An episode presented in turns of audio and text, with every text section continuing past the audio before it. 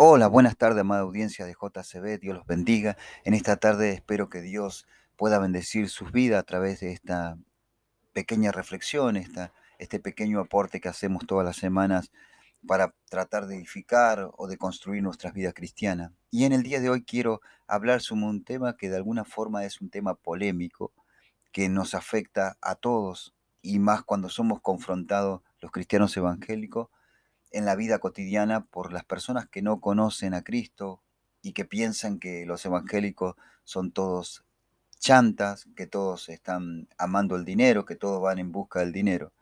Y quiero resaltar esto porque sé que hay personas cristianas que muchas veces ven estas situaciones y, son afectados su sensibilidad y a su vez aquellas personas que no conocen a, que no conocen la comunidad cristiana, que no, conocen, que nos abrazaron todavía la fe, piensan de que todos los cristianos estamos detrás de los intereses económicos o de la popularidad o de lo que sea que nos beneficia a nosotros, pero en realidad no es así.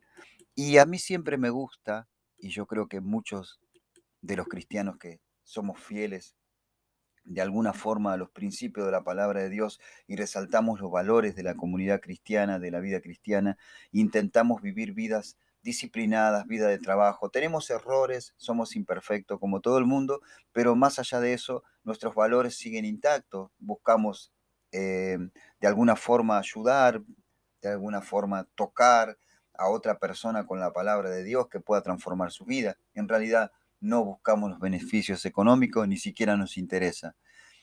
Y yo siempre tomo como ejemplo la vida del apóstol Pablo, porque creo que es el equilibrio, creo que es la, el modelo, de alguna forma, de un siervo de Dios, o si puedo decir, de, un, de una persona que trabajó para construir el Evangelio, el Evangelio que fue destinado hacia los gentiles, que intentó de alguna forma que no se manche su trabajo en Dios.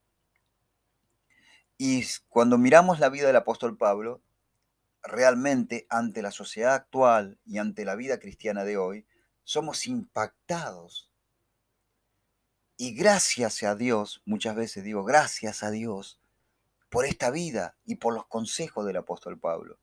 Porque gracias al ejemplo del apóstol Pablo y gracias a la vida del apóstol Pablo, nos permite a nosotros soñar y creer y estar esperanzado de que se levantará una generación antes de que venga el Señor con una conducta intachable, que no busque, que no esté persiguiendo el dinero, ni la fama, ni que esté construyendo su, su propio imperio, sino más bien que esté tratando de, de edificar el cuerpo de Cristo.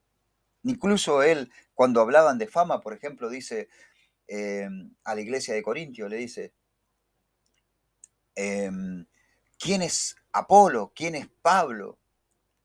Para que esté dividido el cuerpo de Cristo. Recordemos que la iglesia de Corintios estaba dividida en cierta forma, estaba eh, algunos decían Pablo porque era un orador elocuente, eh, em, Apolos porque era un, orador elocuente que llegaba, y Pablo porque es un servidor fiel y tiene un conocimiento, es un maestro de la palabra, nos enseña, es un ejemplo. Y el apóstol Pablo dice, ¿por qué pelean? ¿Por qué se dividen? ¿Acaso está dividido Cristo? ¿Acaso Pablo es algo o Apolo es algo? En realidad somos colaboradores somos colaboradores que intentamos edificar el cuerpo de Cristo. ¿Acaso murió Pablo? ¿Acaso murió Apolo? No, Cristo murió. Así que nosotros tenemos que estar unidos en Cristo. Nosotros simplemente, uno sembró, el otro regó, pero somos colaboradores, no somos personas importantes. Así que no importa, no, la fama no, no va acá en este lugar. Nosotros vamos a colaborar para edificar el cuerpo de Cristo. ¿Me explico? O sea, eso es de alguna forma lo que tenemos que buscar en nuestro corazón, porque es difícil, y vamos a decir la verdad, es difícil nosotros que venimos de vidas golpeadas, de vidas maltratadas, de donde nos sentimos inferiores, de, de donde no éramos importantes para la gente por nuestras vidas, de donde eh, necesitábamos eh, ser valorados, donde necesitábamos ser reconocidos. Se conjugan un montón de cosas nuestros sentimientos que no nos permiten servir a Dios de la mejor manera, sino más bien servimos a nuestros propios intereses. Y ojo, mi hermano, que tenemos que analizarnos. Por eso es importante la conexión con el Espíritu de Dios. Por eso es importante la reflexión. Por eso es importante la meditación. Porque en la meditación y en el contacto interno que yo tengo con el Espíritu de Dios, descubro cuáles son las cosas que no me permiten a mí tener una vida cristiana correcta, tener una vida cristiana que imite a Cristo, que imite a aquellos que imitaron a Cristo, como en el caso de Pablo. Porque hay intereses internos hay intereses que buscan, la sociedad de hoy es muy individualista, que se basa el éxito en una sola persona y que sea reconocido por ese éxito. La televisión, los medios masivos de comunicación están constantemente promoviendo la competencia, pero acá en la vida cristiana no existe la competencia. En la vida cristiana para Dios somos todos iguales. Obviamente que Dios no aprueba nuestras conductas, aprueba la conducta de algunos porque se sujetan a la palabra de Dios y desaprueba la conducta de otros, pero Dios en realidad no hace diferencia entre personas. Dios ama a todos sus hijos por igual y todos aquellos que no son hijos de Dios tienen la puerta abierta para hacerlo y cuando sean hijos de Dios, cuando acepten a Cristo como su Salvador, cuando acepten que Jesús murió por nuestros pecados y que existe la posibilidad de una vida eterna, que solamente la podemos conseguir a través de Cristo, tenemos la posibilidad de entrar, de estar cerca de Dios y para Él somos todos iguales. Dios no está buscando la fama de uno, la fama de otro, o promocionar a uno, o promocionar a otro, o separar al ungido del, del, cristiano y todas esas cosas que se han metido de alguna forma en la iglesia cristiana y que no nos permiten crecer y seguir trabajando para que se edifique el cuerpo de Cristo. Y uno de los problemas tan grandes que tenemos es el amor al dinero, y Pablo ya lo veía en aquella época.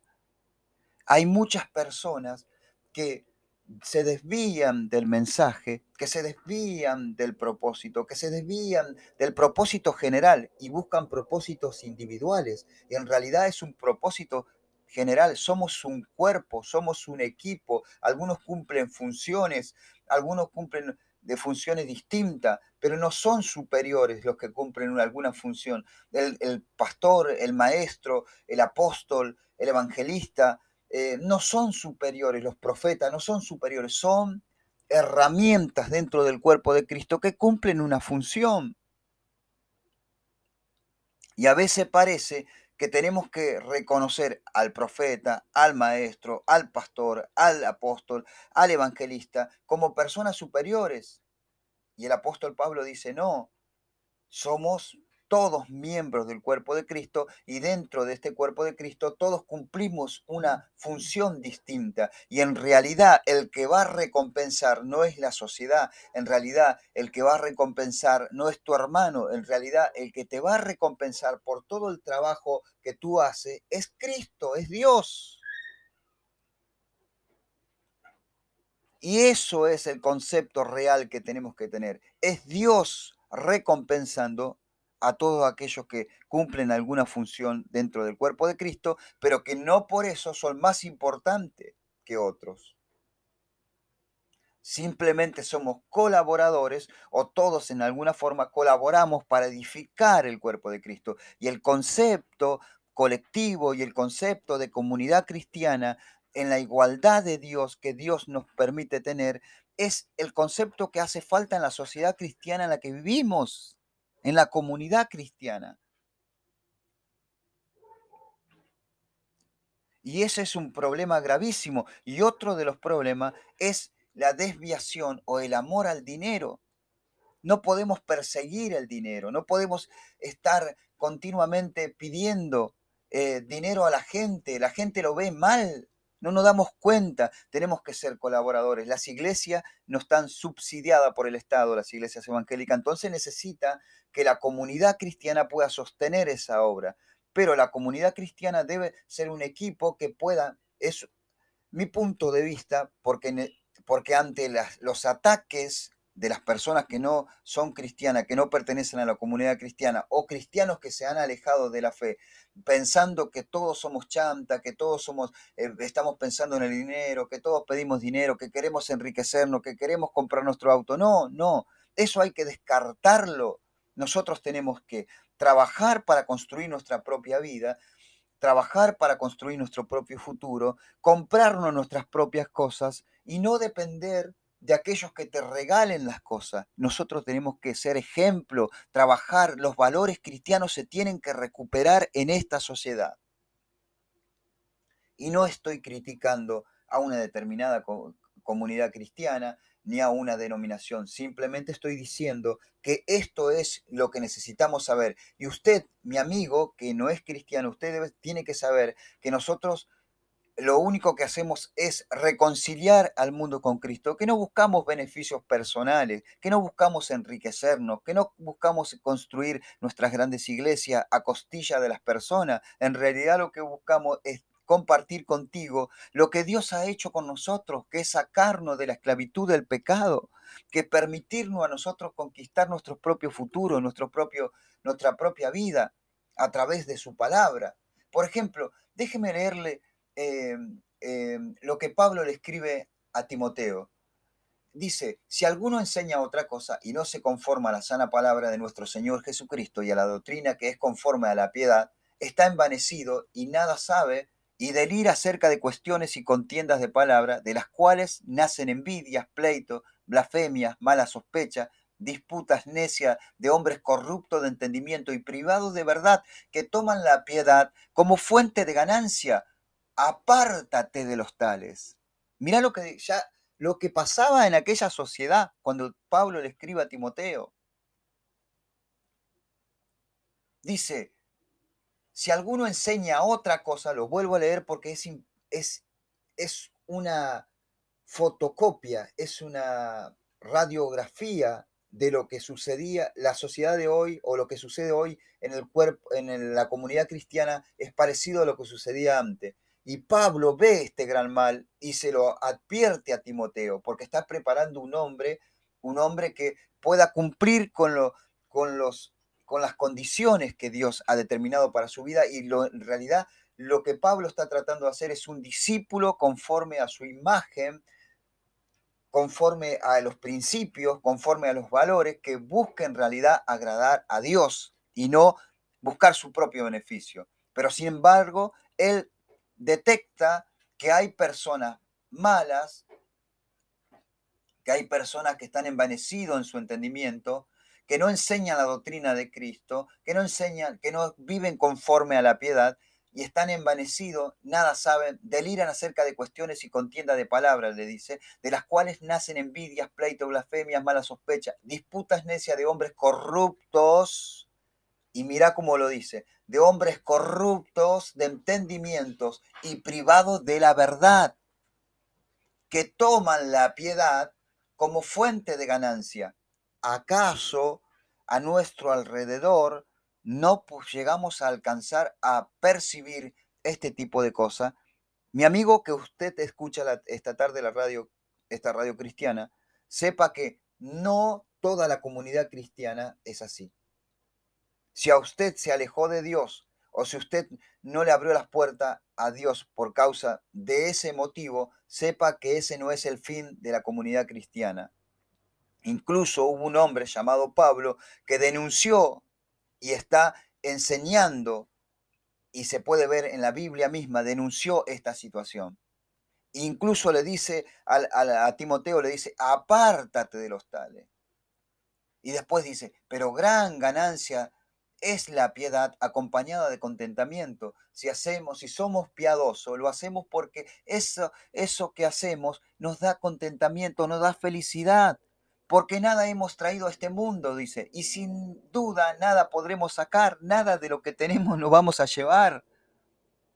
Así que teniendo sustento y abrigo, estemos contentos con esto, porque los que quieren enriquecerse, otra vez lo repite, caen en tentación. ¿Ves?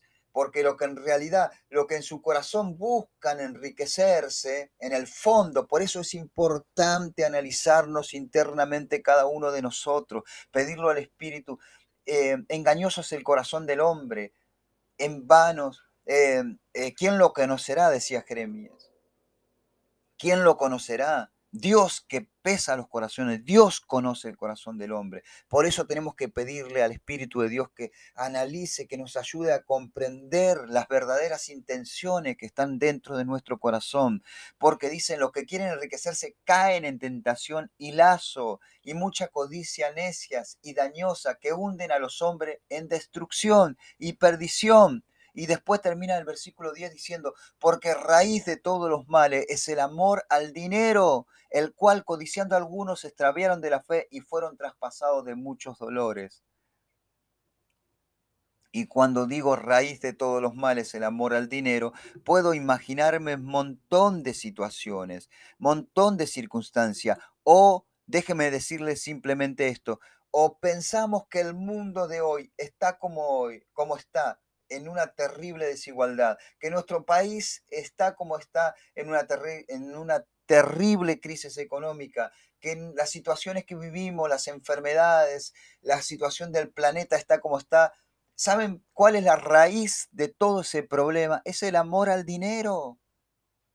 Hay guerras. Las guerras, ¿por qué se dan? Por el amor a la riqueza, al dinero, porque quieren enriquecerse, porque quieren tener más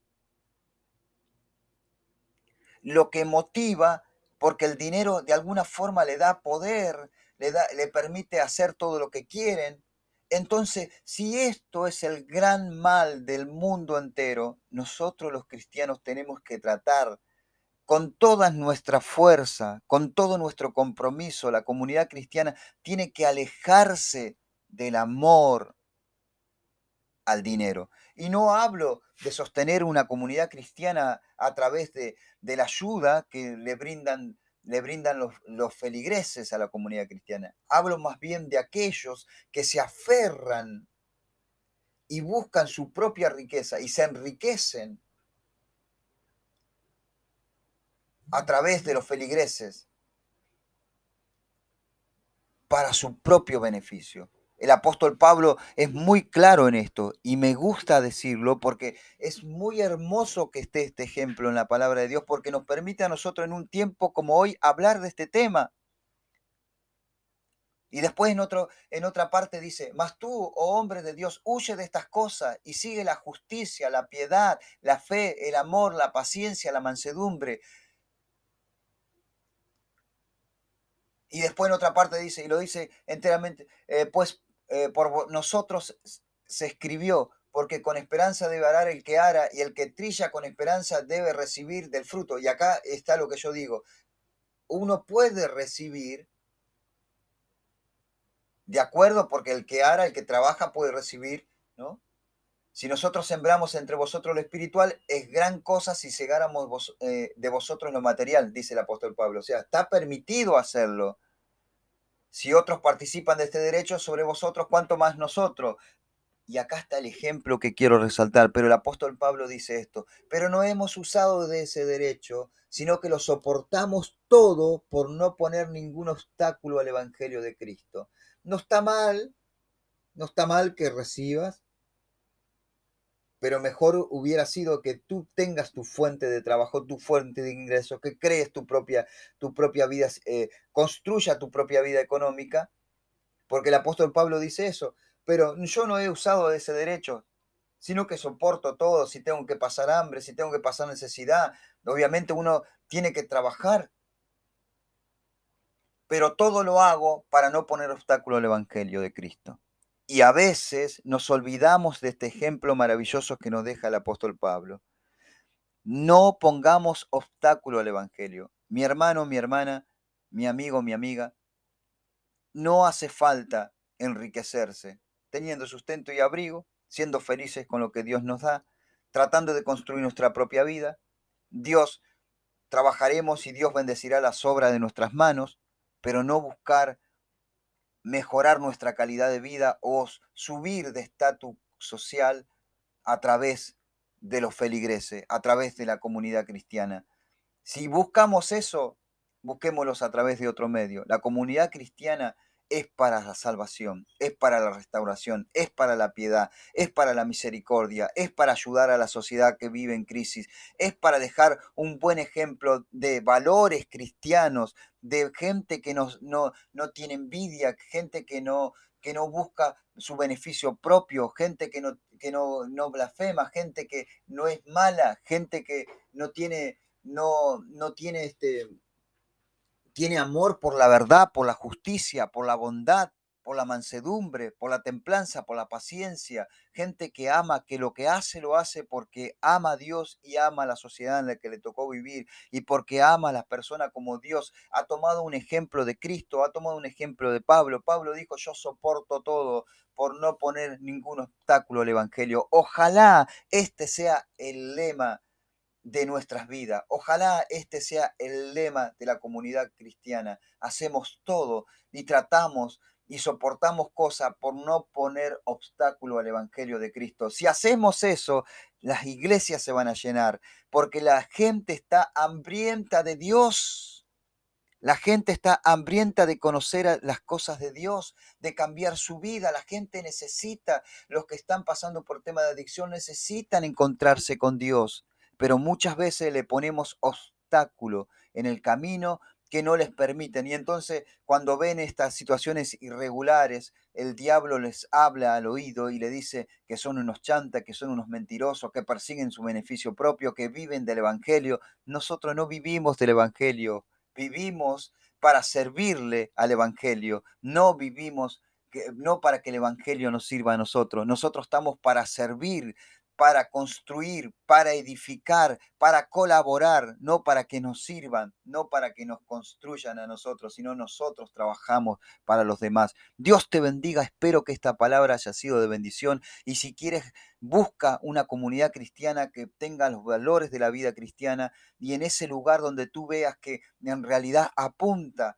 apunta a lo real, a lo verdadero, donde hay amor, donde hay piedad, donde no hay intereses personales, quédate estudiando la palabra de Dios, quédate haciendo una... Eh, permitiéndote porque de ahí tu vida va a ser transformada. No somos todos iguales. Dios te bendiga. Buenas tardes.